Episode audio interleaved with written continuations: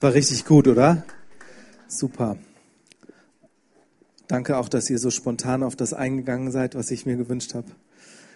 Äh, das habt ihr richtig gut gemacht. Es war genau das Richtige. Also, es ist super, hier zu sein. Äh, wir haben, äh, glaube ich, ein spannendes Wochenende vor uns. Ich habe jetzt schon ein bisschen was zu mir erzählt. Vielleicht ist noch für manche interessant, dass ich eigentlich verheiratet bin. Also nicht eigentlich, ich bin verheiratet mit der wunderbaren Jana, aber die ist halt nicht da. Die passt nämlich auf unsere Kinder Paul und Lene auf. Äh, aber ich freue mich, dass ich ein Team bei mir habe. Äh, vielleicht könnt ihr mal kurz aufstehen, ihr Lieben. Und ihr alle anderen bitte gebt ihnen mal einen ordentlichen Applaus. Das ist ganz hinten Sarah, Cindy, Lennart, Laura, Johnny. Äh, das Witzige ist bei Johnny übrigens, dass seine Frau auch Jana heißt wie meine. Und ich bin sein Taufpate und meine Frau Jana ist äh, die Taufpatin von seiner Jana. Äh, und Benny und Andreas. Also vielen Dank, ihr Lieben, dass ihr euch das Wochenende freigenommen habt, um äh, hier dabei zu sein. Wir gehen eigentlich immer, wo auch immer wir hingehen, eigentlich versuchen wir mit Team zu gehen. Äh, das ist, äh, das ist viel, viel besser, als wenn ich alleine wäre. Jetzt haben wir schon einen interessanten Lobpreis gehabt. Für wen war das neu? Ja, äh, sonst noch? Für wen war das neu? Sprachen, äh, Gesang oder Sprachenrede und Auslegung? Auch da, ja, so ein bisschen. Super. Also ähm, äh, der Gottesdienst, der im Neuen Testament vorgestellt wird, äh, im ersten Korintherbrief vor allem von Paulus, das ist ein ganz interaktiver Gottesdienst. Also das ist gar nicht so, einer macht vorne alles, sondern äh, Paulus sagt, alle bringen etwas mit. Alle bringen etwas mit, äh, was zur Erbauung und zur Ermutigung für alle anderen gilt. Äh, und ich weiß nicht, wie es dir geht. Wenn es dir auch ein bisschen so wie mir geht, dann war ich zum Beispiel durch dieses Sprachengebet, was wir hatten, durch Benny und durch die Auslegung, die sich, die ja alle gut zusammengepasst haben, äh, war ich ganz ermutigt und erbaut. So. Und genau das passiert dann im Glauben. Äh, und das ist eine ganz gute Sache für uns. Dieses Sprachengebet übrigens, äh, ich sage es jetzt einmal ganz kurz, das ist eine, Heil, eine Sprache, die Gott uns gibt dass wir mit ihm in Verbindung sein können, äh, auf ganz unkomplizierte Art und Weise. Ich weiß nicht, wie es dir manchmal geht, aber manchmal will ich beten, aber ich weiß überhaupt nicht was. Äh, und das hat auch manchmal was mit der Tageszeit nicht zu tun. Äh, morgens zum Beispiel kann ich nicht so gut äh, konzentriert beten, aber dann tritt der Heilige Geist für mich ein und der Heilige Geist gibt mir eine Sprache, die mir hilft, im Gebet zu bleiben und die mir hilft, im Kontakt mit Gott zu bleiben. Das ist was ganz Christliches, das sehen wir im Neuen Testament ganz viel und ähm, äh, und das sehen wir in der frühen Kirche auch. Und das zieht sich eigentlich durch die Jahrhunderte hindurch, diese Art zu beten. Äh, auch wenn die vielleicht für manche, die jetzt nicht so äh, ähm, kirchenerprobt sind, äh, das vielleicht erstmal fremd finden. Was übrigens auch völlig normal ist, dass man das erstmal komisch findet. Ähm, wir werden äh, an diesem Wochenende ganz viel über den Heiligen Geist reden äh, und, äh, und darüber, wie er wirkt und wie wir uns in das einklinken, was er tut. Äh, und wir werden an diesem Wochenende immer wieder ähm, Zeiten haben, wo wir eigentlich nichts anderes machen, als einfach nur auf das zu achten und zu reagieren, was wir denken, was er tut. Äh, Im Wesentlichen wird das dann wahrscheinlich so laufen, dass äh, ich zum Beispiel bete, komm, Heiliger Geist. Und dann warten wir. Und dann schauen wir. Und dann kann es sein, dass ich dann vielleicht, vielleicht Leute nach vorne rufe oder wir werden vielleicht über einzelne Leute was sagen. Äh, und äh, ich weiß, das ist vielleicht für manche, manche sind alte Hasen, das weiß ich, für manche ist das vielleicht neu. Ich, ich mache einen Deal mit euch, besonders mit denen, für die das neu ist und die das vielleicht erstmal komisch finden. Ähm, äh, also wenn Gott unter uns wirkt, also Gott, und wir glauben ja, dass Gott der Schöpfer ist des Himmels und der Erde äh, also der hat alles erschaffen und so. Ja, äh, wenn der unter uns in diesem Raum wirkt, dann dürften wir uns nicht überraschen, wenn es vielleicht manchmal ein bisschen äh, Spektakel ist äh, und wenn es manchmal vielleicht ein bisschen lauter wird oder sichtbar wird oder sowas. Ich weiß noch, ich war mal in einem Gottesdienst äh, und da saß ich ganz hinten und der Gottesdienstraum, der war so ein bisschen wie so ein längerer Gang ähm, und dann saß ich ganz hinten, ganz gemütlich, dachte, ich wäre da sicher und dann fing es plötzlich vorne an ne? und ich dachte, ai, ai, ai was was passiert denn da jetzt? Die Leute sprangen auf und du hörtest Stühle quietschen und so weiter. Und dann kam das wie eine Welle nach ganz hinten. Und ich dachte, ai, ai, ai, was passiert denn jetzt? Ne? Und als es dann bei mir war, wusste ich, was es ist. Es war eine Spinne, die von ganz vorne einmal durch die Schuhe.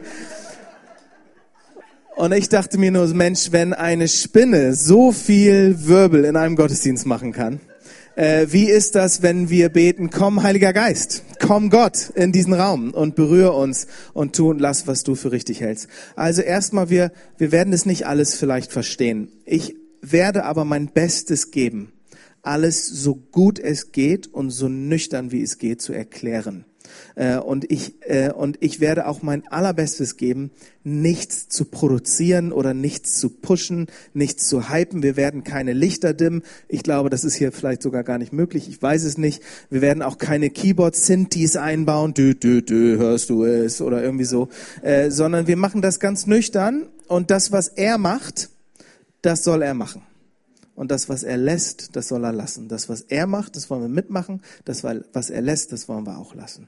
Äh, und äh, ich werde versuchen, alles so gut es geht zu erklären. Und habe den Mut, kritisch zu sein. Hab den Mut, das zu prüfen. Äh, und, äh, äh, und, und du darfst das komisch finden. Ich denke, äh, wenn, wenn irgendwie vielleicht Dinge passieren, die uns neu sind oder irgendwie sowas und man findet das nicht direkt komisch, das ist auch irgendwie komisch eigentlich, ne? Äh, oder? Also finde ich. Und äh, tu dir aber selbst den Gefallen und hab nicht dieses ignorante kritisch, was sagt, ich schiebe das alles von mir, das hat nichts mit mir zu tun, das ist nicht mein Ding, äh, ich lebe mein Christsein anders und so weiter, sondern hab das Neugierige, das Prüfende kritisch, zu sagen, wenn das Gott ist, wenn das wahr ist, dann will ich es auch. Äh, und dazu ermutige ich euch. Äh, und habt die Freiheit, auch uns anzusprechen, auch als Team, äh, und Fragen zu stellen. Und wir werden versuchen, alles so gut es geht zu erklären. Warum nehmen wir uns jetzt nicht mal ganz kurz, einen ganz kurzen Moment, zehn Sekunden, wo jeder selber in seinem Herzen betet, sowas wie,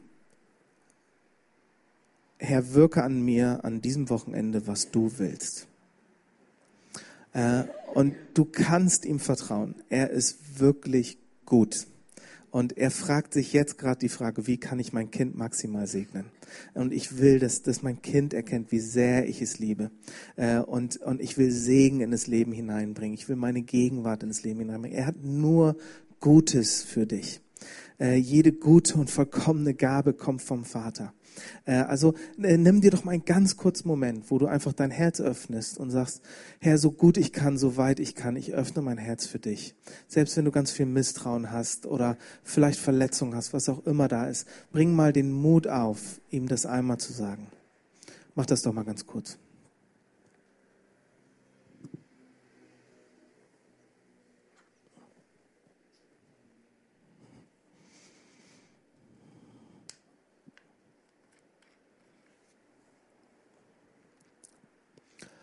Und ich mache mich eins mit diesem Gebet. Herr, tu und lass unter uns, was du für richtig hältst. Und über allem bete ich, Heiliger Geist, dass du Christus unter uns verherrlichst. Und Herr, wir wollen dir folgen. Amen. Amen. Ich erzähle mal ein bisschen was zu meiner Geschichte, damit ihr wisst, wo ich dran bin. Übrigens, wenn wir als Team so ein bisschen albern sind oder sowas, stoßt euch daran bitte nicht. Das ist so wie Klassentreffen oder so wie, so wie Klassenfahrt oder irgendwie so. Das ist immer irgendwie, alle sind immer ein bisschen aufgeregt, ein bisschen, ein bisschen überaufgeregt. Ähm, wir, ich, ich selber, ich bin aus Bremen, habe ich schon gesagt, ich bin in einer christlichen Familie aufgewachsen. Äh, wir sind immer in eine tolle missionarische, bibelgläubige Gemeinde gegangen ähm, und äh, eine betende Gemeinde, ganz wunderbar. Äh, und ich bin ganz dankbar für ganz viel dieser Prägung.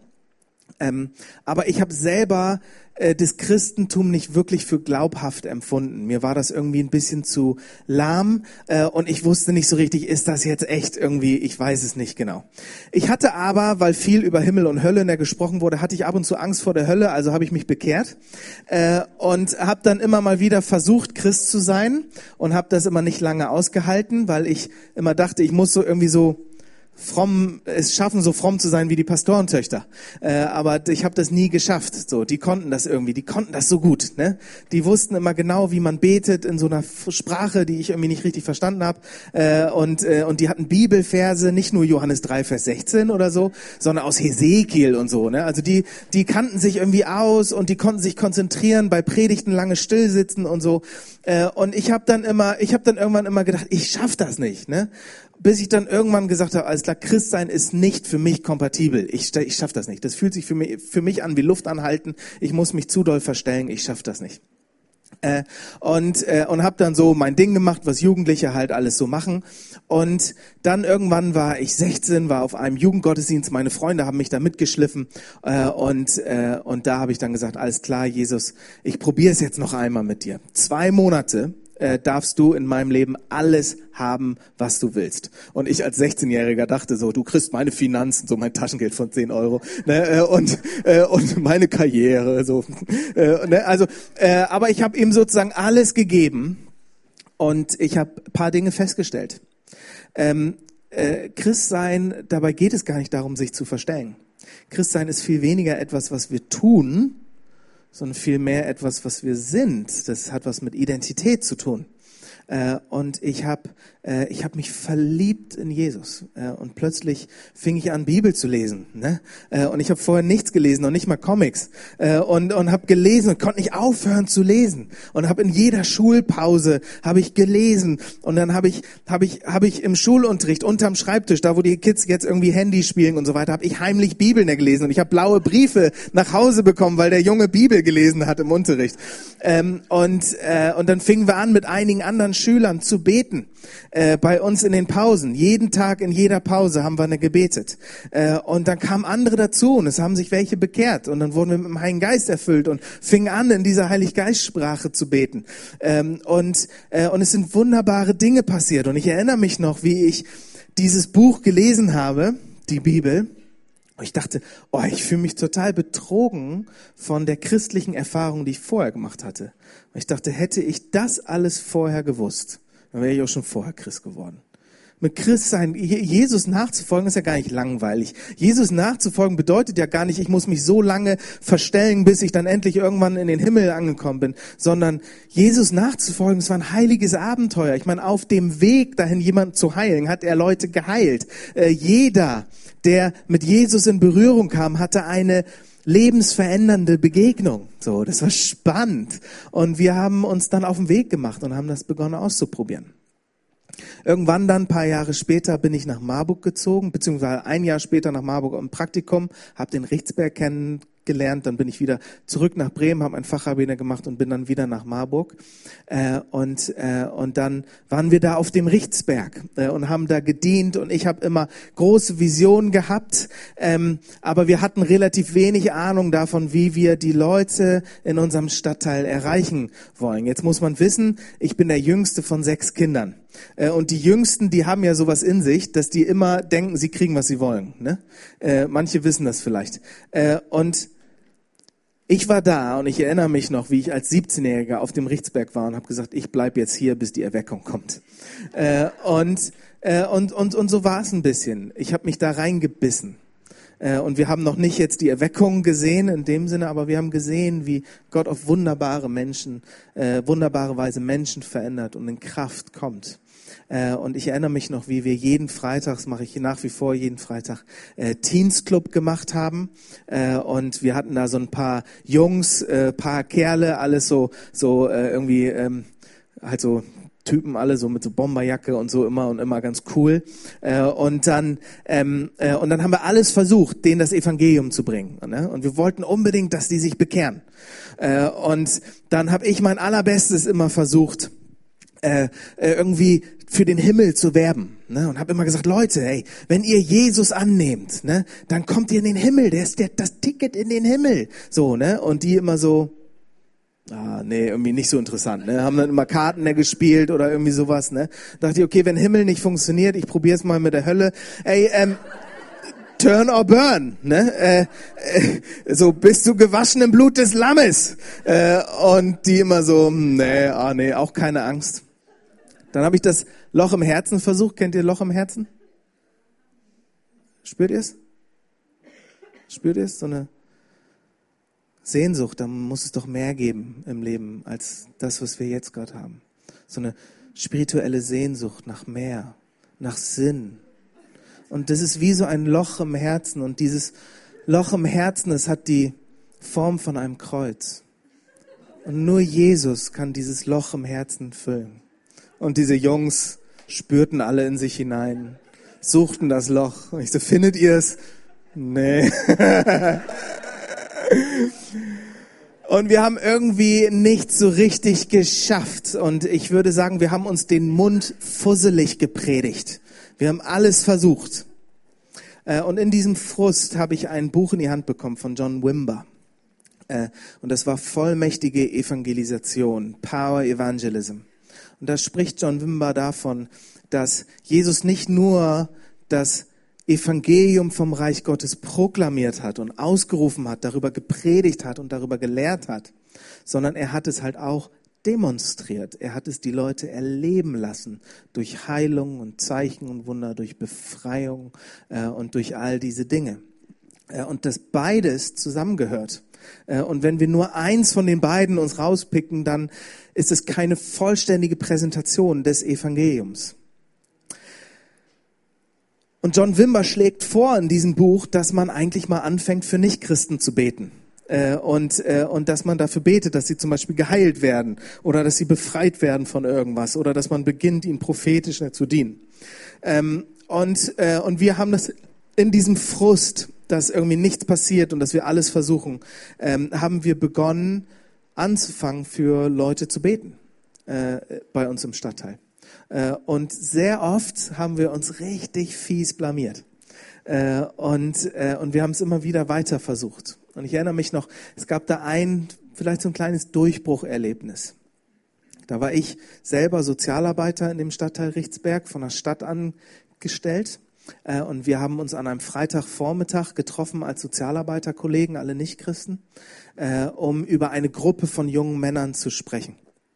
Und, äh, und diese jungen Männer waren alle bekannt für Gewalt, für irgendwie, äh, für Drogen und dass die alle nicht mehr in die Schule gehen.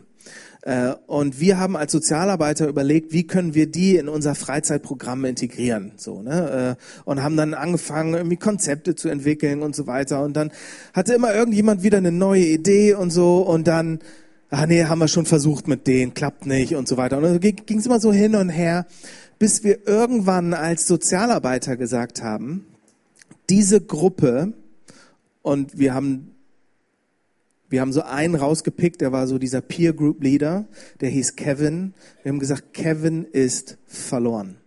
Kevin ist verloren. Äh, und dann haben wir uns entschieden, uns auf die jüngeren Jugendlichen im Stadtteil zu konzentrieren. Und ich erinnere mich noch, wie ich gehört habe, Kevin ist verloren. Ich dachte mal gucken, ob Gott provoziert ist durch so eine Aussage. Und es war am gleichen Tag, paar Stunden später, laufe ich an einem Platz bei uns vorbei im Stadtteil und treffe Kevin und Kollegen. Äh, und die sagten, hey Johnny, komm mal her. Äh, und wir haben ein bisschen angefangen zu schnacken. Wir, kann, wir kannten uns ganz gut. Und dann sagten sie, Johnny, wir haben gehört, dass du an göttliche Heilung glaubst. Und dann sagte ich, ja, glaube ich. Und dann sagten die, ja, wir nicht. Ich sage, äh, ich schon. Und dann die so, ja, wir aber nicht. Ich so, ja, ich aber schon. Und die so, wir aber nicht. Das habe ich ein bisschen gebraucht, um zu checken, das führt jetzt zu nichts.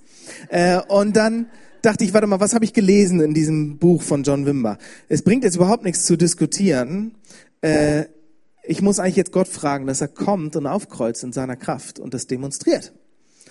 Äh, und ich hatte das Gefühl, dass Gott mir zeigt, einer von den Jungs hat Schmerzen am rechten Fuß. Und dann fragte ich, ey Jungs, ganz kurz, wer von euch hat Schmerzen am rechten Fuß? Und die gucken sich so an und alle so, nein, nein, nein. Das war ziemlich peinlich, ähm, weil äh, jetzt glaube jetzt war ich nicht nur noch der Typ, der an göttliche Heilung glaubt, sondern jetzt höre ich auch noch Stimmen. Äh, und äh, äh, und dann diskutierten wir weiter. Und wieder hatte ich das Gefühl, dass Gott sagt, Johnny, rechter Fuß. Und dann sagte ich, ey, nochmal, Jungs, ganz kurz, rechter Fuß wer hat Schmerzen am rechten Fuß? Und die wieder so, nein, jetzt war es noch viel komischer. Und dann zeigt aber einer auf Kevin und sagte, der hat einen krummen Rücken. Bete doch, dass er geheilt wird. Jetzt hatte ich ein Problem, weil ich hatte ja schon gesagt, ich glaube an göttliche Heilung. Aber jetzt musste ich auch beten. Jetzt, ich weiß nicht viel über krumme Rücken und so weiter, aber was ich weiß, ist es manchmal so, dass, dass es daran liegt, dass eins der Beine zu kurz ist. Äh, und dann sagte ich zu Kevin, Kevin, pass mal auf, setz dich mal hin, da war so eine, so eine Bank, streck mal deine Beine aus und lass uns mal gucken, ob vielleicht eins deiner Beine zu kurz ist. Und dann setzte er sich hin und streckte seine Beine aus und siehe da, es war so ein Stück zu kurz. Jetzt weiß ich, das ist wahrscheinlich nicht die sicherste Methode, das nicht zu prüfen. Und ich bin da auch kritisch. Äh, aber ich sagte dann, okay, steh nochmal auf, schüttel deine Beine aus, geh mal rauf und runter und setz dich nochmal hin und wir prüfen es nochmal. Das macht es ein bisschen sicherer. Äh, und, äh, und dann setzte er sich hin, streckte seine Beine aus nochmal und es war immer noch so ein Stück zu kurz, ein ganzes Stück zu kurz. Jetzt hatte ich ein Problem. Ich hing da jetzt mit diesen beiden Füßen in der Hand und wusste, ganz sicher wird hier jetzt nichts passieren.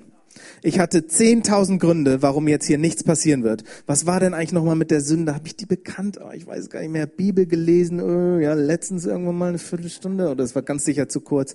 Äh, und äh, ich, ich wusste ganz sicher, hier wird jetzt nichts passieren. Und alles in mir wollte auf folgende Weise für Kevin beten.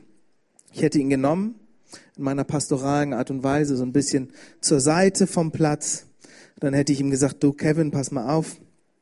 Es gibt das schon jetzt und noch nicht des Reiches Gottes, das die äh, eschatologische Spannung. Das bedeutet, manche werden geheilt und manche nicht und du wirst jetzt ganz sicher nicht geheilt. Äh, ich werde jetzt ich werde jetzt dafür beten, dass deine Ärzte Weisheit haben in dem Umgang mit dir und in deiner Behandlung und so weiter. Dann hätte ich Amen gesagt und wäre schreiend weggerannt. Wäre das ein Gebet des Glaubens gewesen? Wäre das ein Gebet gewesen, wo ich Markus 16 hätte glauben müssen, sie aber werden die Hände auf die Kranken legen und es wird besser mit ihnen werden. Das hätte ich dafür nicht brauchen müssen. Dafür, das hätte ich nicht glauben müssen. Also, ich weiß nicht, ob ihr das kennt. Ich kenne das relativ gut, dass man spricht, bevor man denkt. Äh, ich habe äh, ich hab mir die Frage äh, gestellt in einem ganz kurzen Moment, wie könnte ich denn jetzt Glauben ausdrücken an diesem Platz? Und bevor ich darüber nachdenken konnte und bevor meine Idee durch so ein Vernunftzentrum gegangen ist, hörte ich mich laut rufen, ey, kommt mal alle her und guckt zu, was passiert, wenn wir im Namen Jesu beten. Und ich höre mich das sagen, denke, nein, Johnny, du Idiot. Hast du vergessen, hier wird nichts passieren. Ich habe versucht natürlich äußerlich cool zu sein, weil das muss man halt, äh, aber innerlich dachte ich, hier wird nichts passieren. Ich bin kein guter Christ, ich habe keinen großen Glauben. Äh, ja, äh, zweifle ich? Ja, ich zweifle ganz doll. Ähm, und dann habe ich einfach ganz schüchtern und leise gebetet, komm, Heiliger Geist. Und im Namen Jesu, ich befehle, dass dieses Bein jetzt auswächst. Und es war, als hätte das Bein seit Jahren darauf gewartet, dass jemand mit Autorität ihm sagt, was es nicht zu tun hat. Und das Bein schoss aus, für alle sichtbar. Äh, und es war, als wäre die Furcht des Herrn auf diesen Platz gefallen. Und ich erinnere mich noch, wie die Typen um mich herum standen und alle zuschauten und alle haben es da gesehen. Und da war ein Typ hinter mir, ein Drogendealer, der sagte, Johnny, Johnny, was ist das? Was ist das? Ich spüre etwas an meinem ganzen Körper. Was ist das? Erklär mir das. Äh, was, wo, was, was macht ihr hier? Und das Interessante ist, nach diesem Ereignis, ich bin dann noch ungefähr eine Stunde da geblieben, war es überhaupt nicht mehr, äh, du glaubst es, wir glauben es nicht, du glaubst es, wir glauben es nicht, sondern plötzlich, ich habe mal geglaubt als Kind und ich habe mal gebetet als Kind, aber dann ist meine Oma gestorben und ich habe doch so viel dafür gebetet und ich habe es nicht verstanden, also habe ich es gelassen. Oder ja, ich wollte Jesus nachfolgen. Ich habe auch mal Bibeln gelesen, aber der Pfarrer an meinem Konfi, der war so langweilig und der war unglaubwürdig, also habe ich es gelassen. Und plötzlich kamen solche Themen hoch und ich konnte noch für vier, fünf weitere Jungs beten und der Heilige Geist hat die mächtig berührt und ich hatte wieder das Gefühl, ich höre Dinge und diesmal waren sie wahr. Ähm, äh, und ähm, äh, und es war ein, eine wunderbare, ein wunderbarer Durchbruch des Reiches Gottes. Jetzt ist es Jetzt ist es so, dass ich wahrscheinlich an diesem Wochenende öfter mal Geschichten erzählen werde. Aber äh, lasst mich eins zur Warnung vorher sagen. Erstens, ich bin nicht der Einzige, der solche Geschichten erlebt bei uns, sondern wir als ganze Gemeinde gehen raus und machen Sachen. Das Zweite ist, ich erlebe das nicht jeden Tag. Äh, und das Dritte ist, äh, häufig erlebe ich auch, dass Dinge nicht passieren. Äh, und davon könnte ich wahrscheinlich Bücher füllen, äh, aber die würden euch alle frustrieren und langweilen. Also werde ich eher die guten Geschichten erzählen, äh, weil die bauen nämlich unseren Glauben auf. Aber äh, das als Vorwarnung. Manche denken nämlich, wenn der Redner von außen reinkommt, bei dem ist alles easy, bei dem läuft alles, der kocht mit einem anderen Wasser. Ich koche nicht mit einem anderen Wasser. Es ist lebendiges Wasser, aber es ist das gleiche Wasser, womit du auch kochen kannst. Ähm, Jetzt lass mich mal ein bisschen erzählen über ähm, das Übernatürliche. Wir werden an diesem Wochenende viel über das Übernatürliche reden oder das Unbegreifbare äh, oder das Geistliche. Ähm, und ähm, ich, ich weiß nicht, wie viel du von sowas mitkriegst und wie viel du von sowas hörst, aber wir wollen uns damit ein, da, darum ein bisschen widmen äh, an diesem Wochenende. Und wir haben das ganze Christsein ist, das Christsein ist eine Religion des Übernatürlichen. Alles am Christsein ist übernatürlich. Ich habe manchmal das Gefühl, dass manche das so ein bisschen einsortieren wollen und sagen, es gibt ein normales Christsein und dann gibt es noch die paar Leute mit dem Übernatürlichen. Das ist aber Quatsch. Wir glauben, der christliche Gott, wir glauben an den Gott äh, äh, der Bibel, der die Welt erschaffen hat. Und wie genau das war, weiß ich nicht, aber wahrscheinlich hat gesprochen und dadurch ist etwas passiert, in Existenz gekommen. Er hat Wasser gesprochen und es ist Wasser passiert. Er hat Licht gesprochen und es ist Licht passiert. Und dann lesen wir durch die ganze Bibel hindurch, Altes und Neues Testament, dass Leute Erfahrungen machen mit dem übernatürlichen Gott. Natürlich ist er übernatürlich, weil er ja nicht so einer ist wie wir, sondern er ist ja über dem. Und wir lesen von Leuten, die Begegnung haben mit Engeln. Wir lesen von Leuten, die Gott reden hören und darauf beginnen zu reagieren. Wir lesen von Leuten, die viel zu alt sind, um Kinder zu empfangen und dann doch noch Kinder empfangen. Wir, wir lesen im Alten Testament auch von Totenauferweckung oder von Essensvermehrung, von Heilung. Wir, wir lesen haufenweise von dem Übernatürlichen, von dem, was wir uns naturwissenschaftlich so leicht nicht erklären können. Und dann kommt Jesus auf den Plan und alles an ihm ist irgendwie an seinem Dienst ist übernatürlich. Er heilt Kranke, er weckt Tote, er treibt Dämonen aus, er hört eine Stimme, von die er sich leiten lässt. Und dann die ersten Christen, die machen genauso weiter. Und die rufen uns dazu auf, so wie Jesus uns auch dazu aufruft, in dieses Übernatürliche hineinzukommen. Und aus den frühen Geschichten der Kirchen oder die, die frühe Kirchen der Geschichte wissen wir auch, dass Heilungen und Zeichen und Wunder, dass das Übernatürliche, das Engelsbegegnung und so weiter das Normale waren.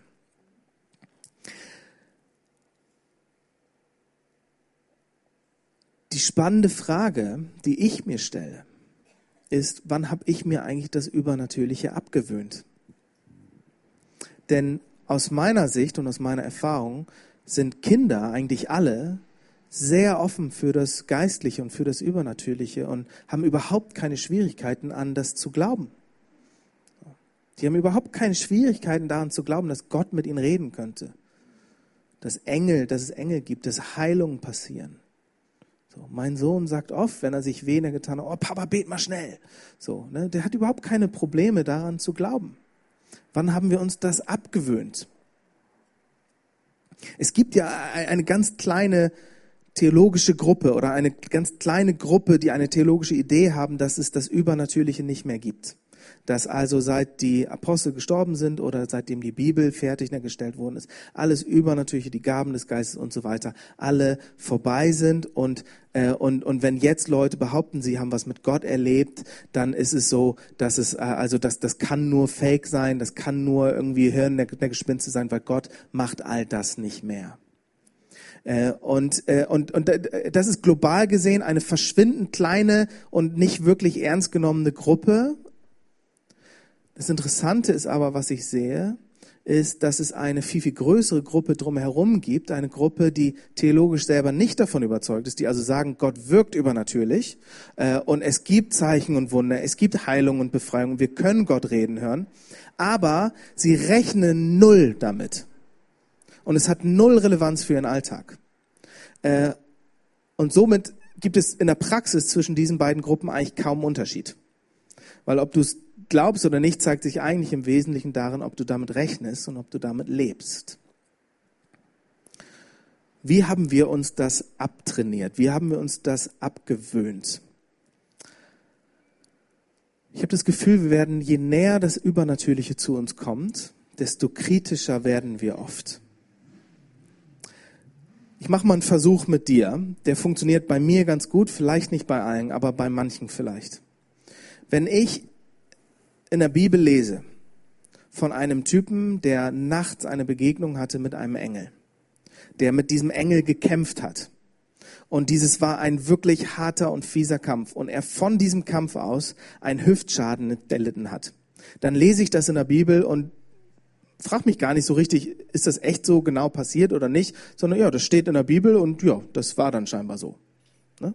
Äh, wenn ich das, wenn ich die gleiche Geschichte mal so ein bisschen näher hole, vielleicht mal nicht mehr in der Bibel, aber ganz frühe Kirchen der Geschichte, da gab es irgendwann mal gibt's eine Sage von einem von einem Schüler von Petrus äh, und von dem wird gesagt, dass er einen Hüftschaden hatte und irgendwann nicht mehr mit dem Petrus reisen konnte, äh, weil er eine Begegnung hatte mit einem Engel und diesem Engel gekämpft hat und aus diesem Kampf mit einem Engel hat er einen Hüftschaden erlitten äh, und das ist die Geschichte. Dann würde ich, ich weiß nicht, wie es dir geht, aber ich würde so sagen, ja ja, interessant, Petrus vertraue ich, den kenne ich äh, und so, ich gehe mal davon aus, das wird wahrscheinlich so gewesen sein.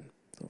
Ziehen wir die Geschichte mal so ein bisschen näher vielleicht sechste Jahrhundert oder so, gab es irgendwo ein Kloster, ne, äh, und da waren, da war so ein ein ein ein, ein Mönch, äh, gab es im sechsten Jahrhundert schon Mönch, Klöster, ich weiß nicht, ja, du du bist ja Kirchengeschichtler, ähm, äh, so ne, und und und das war so ein bisschen mystisch und so, ich weiß auch nicht genau, und von dem wurde aber gesagt, dass er Tag und Nacht betete und viel fastete, und dem sagt man auch nach, er hatte Engelsbegegnungen. Äh, und, und eines Nachts war es sogar so weit, dass er diesen Engel wirklich sah und anfassen konnte und mit ihm rung und gekämpft hatte und er von diesem Zeitpunkt an einen Hüftschaden erlitten hat. Ich weiß nicht, wie du das hörst. Ich denke so, ja, ist irgendwie komisch und so. Ne? Äh, ich, ich finde es irgendwie komisch. So, aber gut. Ne? Ziehen wir es mal noch ein bisschen näher. Vielleicht vor 40 Jahren in Indonesien gab es eine Erweckung ne? und da gab es den Erweckungsleiter und der hatte eine Begegnung mit einem Engel ne? Äh, und, und der hat mit diesem Engel gekämpft und der hatte von da einen, einen Hüftschaden. Ne? Wie, wie sieht's da bei dir aus? Wirst du kritischer? Also ich werde immer kritischer, je näher es kommt. So, ne? Äh, denke, ja, gut, ist vielleicht ein bisschen übertrieben und so. Hat der Erweckung vielleicht gut getan, wer weiß, die Geschichte. So, ne? Irgendwie so. Ne? Kommen wir mal noch ein bisschen näher, vor zehn Jahren in Florida. So, ne? Äh, so ein, so ein, so ein, ähm, so ein TV-Prediger, ne? Und der hat immer gesagt, wenn ihr den Fernseher jetzt anfasst, dann werdet ihr geheilt und so, ne? Und der hat aber selber einen Hüftschaden, ne? Und dann wurde er irgendwann gefragt, sag mal, warum hast du eigentlich einen Hüftschaden und bist von deinem Hüftschaden nicht geheilt, aber behauptest hier andere Leute heilen zu können? Und seine Geschichte, seine Version ist, nein, ich hatte eine Begegnung mit einem Engel. Und ich habe mit diesem Engel gekämpft. Äh, und, äh, und, und der war ziemlich stark. Äh, und der hat mir einen Tritt gegeben am Ende. Und äh, seitdem habe ich diesen Hüftschaden. Seid ihr kritisch? Oder ich weiß, bin nur, finde es nur ich unglaubwürdig? Ne? Okay. Wisst ihr, ich bin heute total müde. Ne? Äh, äh, ich habe die ganze Nacht nicht geschlafen. Ne? Ich lag in meinem Bett heute und dann höre ich es bei mir im Garten, ne? rumpelt das so. Ne? Ich so, was ist denn da los? Ne? Und dann gehe ich dahin, ne? gehe ich in den Garten völlig irgendwie, irgendwie verpennt und dann mache ich meine Augen auf und dann ist da so ein sechs Meter Engel. Ne? Bei mir im, auf der Terrasse, auf der neu belegten Terrasse. Ne? Äh, und er hat ein Schild und ein Schwert in seiner Hand. Und ich so, ey, was geht denn mit dir ab? Ne? Äh, äh, guck mal auf den Tacho, äh, äh, raus mit dir hier so. Ne? Äh, und dann sagt er, nee, ich gehe nicht. Ne? Und dann sage ich, jetzt gehst du aber raus. Ne? Und dann sagt er, nein, so, ich bleib jetzt hier im Garten. Und dann habe ich ihn geschubst. Und dann hat er mich zurückgeschubst. Ne? Äh, und dann haben wir gekämpft miteinander. Der Kampf ging ziemlich lange. Ich bin sehr stark. Äh, äh, und, äh, und deswegen bin ich halt auch jetzt, jetzt müde. Aber beim Rausgehen, ne, dachte ich, jetzt, jetzt geht er, hat er nochmal, bumm, mir einen Tritt gegeben. Und meine Hüfte tut so weh. So, wie sieht's aus bei euch? So, wer, will, wer, wer, wer will mich gleich einweisen? Was? ja, musst du Lennart fragen, der kennt sich mit sowas aus. Ähm, also, Äh, fünf Meter Engel wäre okay gewesen. Ne? Sechs. Ihr merkt, also äh, wenn ihr so ein bisschen seid wie ich, dann werdet ihr immer kritischer, je näher es rückt. Wie haben wir uns das übernatürliche abgewöhnt? Ich habe mal ein paar Gründe für uns mitgebracht. Das erste ist die Aufklärung. Es gab einmal diese, diese Denkidee, dass alles, was nicht erklärbar ist, alles, was nicht sichtbar ist, auch nicht real ist. Alles muss erklärbar sein, äh, alles muss naturwissenschaftlich erklärbar sein. Das, was noch nicht naturwissenschaftlich erklärbar ist, wird noch, erklär, äh, wird noch erklärt werden. Äh, und damit wurde alles Übernatürliche aus dem Leben der Leute herausgerissen und wurde als unglaubwürdig erklärt. Nun, die Kirchen haben sich da natürlich total gegen gewehrt. Aber interessanterweise scheint es so zu sein, dass die Kirche und die Christen davon mehr beeinflusst sind, als ihnen lieb ist. Und ich weiß nicht, wie es dir geht, aber ich kenne das zum Beispiel, dass äh, vielleicht liegt es daran, dass ich irgendwie Reiseprediger auch ein bisschen bin und so weiter und für, und halt über diese Dinge rede. Aber manchmal ist es so, dass man solche Geschichten erzählt und Leute stempeln einen ab als Schwärmer. So, das ist doch schwärmerisch. Ne? Oder, ja, komm, das ist dick aufgetragen. Oder irgendwie sowas. Und, es, und du fängst an, obwohl das Christen sind, obwohl das Geschichten vielleicht sind, die, die, die die Bibel verheißt und die es vielleicht auch gleich in der Bibel auch gibt, wird es als unglaubwürdig abgetan. Das ist die, das ist der, das ist die eine Idee. Wir sind vielleicht doch mehr von der, von der Aufklärung beeinflusst, als, wir, als, als uns das lieb ist. Die zweite Idee ist fehlende oder schlechte Vorbilder. Paulus sagt zu den Korinthern, was die Gaben des Geistes betrifft, will ich euch nicht im Unwissenden lassen. Ich weiß, diese Gemeinde ist nicht so, aber es gibt viele Pastoren, die ihre Gemeinden im Unwissenden lassen. So, und weil sie es selber, sie leben es selber nicht. Sie können vielleicht davon überzeugt sein, sie können das vielleicht irgendwie so richtig finden und so weiter, aber es wird nicht gelebt. Und dann gibt es immer mal wieder Leute, die scheinen es zu leben oder die sagen, dass sie es leben, aber die sind total unglaubwürdige Beispiele, weil sie vielleicht wirklich übertreiben oder weil sie vielleicht mit dem Rest ihres Lebens überhaupt nicht glaubwürdig sind. So, da gibt es zum Beispiel ein der war ganz bekannter Heilungsprediger. So, und durch den wurden Leute geheilt. Ne?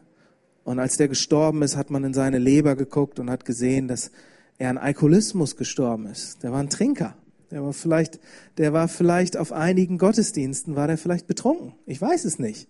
Ne? Aber Leute hören das und sagen, ah, das ist, diese Charismatiker, die sind irgendwie, die spinnen doch alle. Ne? Mein Bruder ist Missionar in Südafrika äh, und, und der, kann, der kann damit fast nicht umgehen, weil es so schwer ist, nicht zu trennen, weil es so viele selbsternannte Propheten gibt und dann gibt es vorgekünstelte Totenauferweckungen und so weiter. Und dann sagt er, dann lieber gar nicht. Es gibt fehlende oder schlechte Vorbilder. Aufklärung, fehlende oder schlechte Vorbilder, fehlende oder schlechte Theologie. Auch davon haben wir eine Genüge. Paulus ja sagt ja, wie ich schon gesagt habe, was die Gaben des Geistes betrifft, will ich euch nicht im Unwissenden lassen. Zu oft werden Leute im Unwissenden gelassen und, und sie werden nicht gelehrt über diese Dinge und sie haben keine Theologie für die Dinge, die sie, die vielleicht passieren oder sie haben keine Theologie dafür, die ihren Glauben aufbaut und die sie in eine erwartende Haltung hineinbringt. Und dann gibt es auch zu viele schlechte Theologie. Ich weiß nicht, ob du sowas kennst, aber bist du krank, dann gehst du zum Gebet wirst nicht geheilt und kriegst dann direkt noch ein zweites Problem mit auf gedrückt, nämlich der Schmerz ist immer noch, noch da und dann sagt dir noch jemand, du bist nicht geheilt, weil du nicht genug Glauben hast. So, oder weil du irgendwie noch eine Sünde hast. So, ne? Oder du musst mal ganz lange in dich hineinforschen, falls da noch ein Dämon ist. So, ne? Äh, und, äh, äh, und das fehlende oder schlechte Theologie. So. Äh, und das macht Leute krank. Und da gibt es Beispiele dafür, dass kranke Leute ihre Medikamente abgesetzt haben im Glauben. Ne? Äh, und dann sind sie darin gestorben. So. Und dann sagt man, so will ich es nicht, also schiebt man es wieder weg. Und dann das letzte, fehlende oder schlechte Erfahrung. Ja, manchmal ist das so, dass wir vielleicht einfach einfach damit keine Berührungspunkte hatten. Vielleicht ist es bei dir so, dass du noch nie davon gehört hast. Du hörst es jetzt, was ich hier rede und von Heilung und irgendwie sowas. Aber du sagst, ich habe da noch gar keine Berührungspunkte, noch nie irgendwie sowas miterlebt oder mitgekriegt. Fehlende Erfahrung und schlechte Erfahrung. So. Gibt es vielleicht irgendwelche Leute, die vielleicht ja, zu dick aufgetragen haben oder da sind Dinge passiert, die einem Angst gemacht haben. Ganz ehrlich, so, wenn der Heilige Geist in Kraft in einem Raum wirkt und das für einen neu ist, dann macht einem das erstmal Angst. So, das ist ganz normal. So. Das Problem ist, wenn man es dann nicht erklärt bekommt oder wenn man dann nicht nochmal die Möglichkeit hat, da vielleicht in zwei, drei weiteren Sessions äh, mit dabei nicht zu sein oder dass man nicht die Möglichkeit bekommt, auch mal kritische Fragen nicht zu stellen, ja, dann geht man da raus und was bleibt? Man hat was gesehen und man hatte Angst, also verschließt man sich davor. Das sind mal so ein paar Versuche. Es gibt vielleicht noch viel, viel mehr Dinge, die uns diesen Glauben rauben. Aber ich bitte dich jetzt mal, dass du selber mal für dich kurz überlegst, ähm, was, hat, was hat für mich vielleicht die Tür in meinem Herzen für Unglauben geöffnet? Gibt es vielleicht einer dieser Dinge, mit denen du dich identifizieren kannst? Und wenn es so ist, wir denken darüber kurz nach und wir machen das auch betend, ähm, dann kannst du ja mal, falls dir was einfällt, einfach ganz kurz dich beim Herrn dafür entschuldigen, dass du diesen Leuten oder diesen Erfahrungen oder der Aufklärung, was auch immer es war, mehr geglaubt hast als dem Wort Gottes. Dann sagst du einmal nur ganz kurz Entschuldigung. Wir müssen nur einmal um, um Vergebung bitten. Denn wenn ihr eure Schuld bekennt, so ist er treu und gerecht. Er vergibt euch eure Schuld und reinigt euch von allem Bösen. Und dann werden wir gemeinsam diese Tür schließen und dann werden wir beten, dass der Heilige Geist neue Glauben schafft und die Dinge wiederherstellt. Lass uns das nochmal ganz kurz, jeder für sich in seinem Herzen, diese Frage stellen und dann, wenn du was hast, wo du um Vergebung bitten möchtest, dann mach, dann mach das direkt mal selber in deinem Herzen.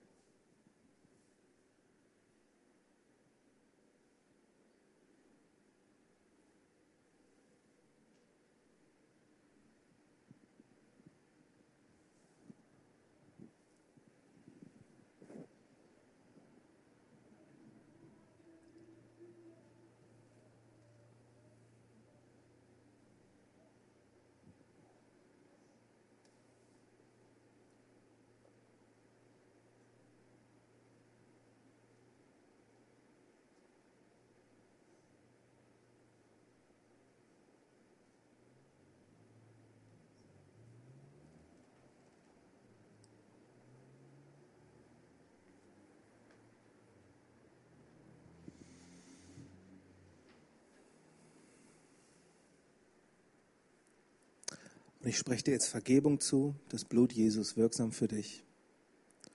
Du bist reingewaschen wie Schnee. Es gibt keine Verdammnis für die, die in Christus Jesus sind. Er, der von keiner Sünde wusste, wurde zur Sünde für dich, damit du die Gerechtigkeit wirst, die vor Gott gilt. Und jetzt bitte ich dich, dass du eine Entscheidung triffst und sagst, ich verschließe diese Tür. Du kannst es einfach sagen, ich verschließe diese Tür in meinem Herzen, die Unglauben reingelassen hat. Sag das einfach mal, du kannst es flüstern für dich. Manch, manchen wird es helfen, vielleicht eine Geste zu machen, so die Tür zuzuschließen. Mach das doch mal kurz.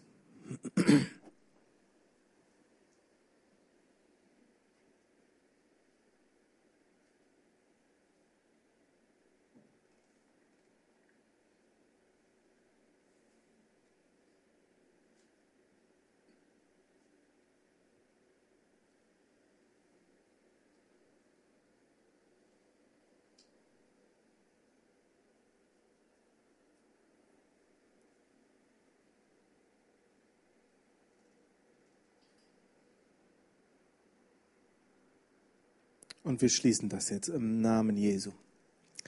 Und wir beten, Heiliger Geist, dass du jetzt neu Glauben ausgießt. Dass du unseren Glauben immer näher zu dem bringst, was die Bibel sagt. Dass du unseren Blick auf die Welt, unsere, unser Weltbild immer mehr synchronisierst mit deinem und mit dem der Bibel.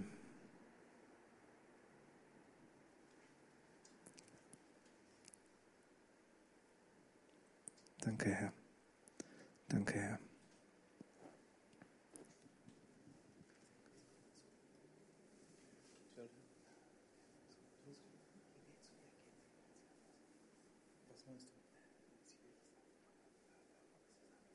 Ich weiß nicht genau. Ich weiß, was du meinst, aber wer? Ähm, jetzt, würde ich, jetzt, jetzt würden wir gerne mal anfangen, äh, im Prophetischen zu dienen. Ich glaube, es ist eine Person hier, ich glaube, es ist ein Mann, Schwierigkeiten mit deiner Atmung. Äh, und ich weiß,